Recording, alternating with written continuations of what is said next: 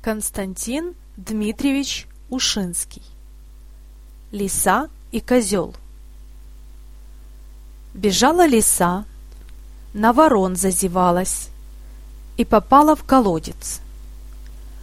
Воды в колодце было немного. Утонуть нельзя, да и выскочить тоже. Сидит лиса, горюет.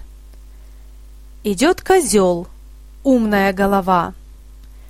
Идет, бородищей трясет, рожищами мотает. Заглянул, от нечего делать, в колодец, увидел там лису и спрашивает — что ты там, лисонька, поделываешь? Отдыхаю, голубчик, отвечает лиса. Там наверху жарко, так я сюда забралась. Уж как здесь прохладно, да хорошо. Водицы холодненькой, сколько хочешь. А козлу давно пить хочется. Хороша ли вода-то? — спрашивает козел. «Отличная!» — отвечает лиса. «Чистая, холодная. Прыгай сюда, коли хочешь.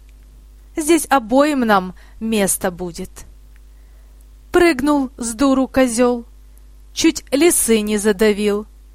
А она ему «Эх, бородатый дурень, и прыгнуть-то не умел, всю обрызгал». Вскочила лиса, козлу на спину, со спины на рога, да и вон из колодца. Чуть было не пропал козел с голоду в колодце. На силу-то его отыскали и за рога вытащили. Конец сказки.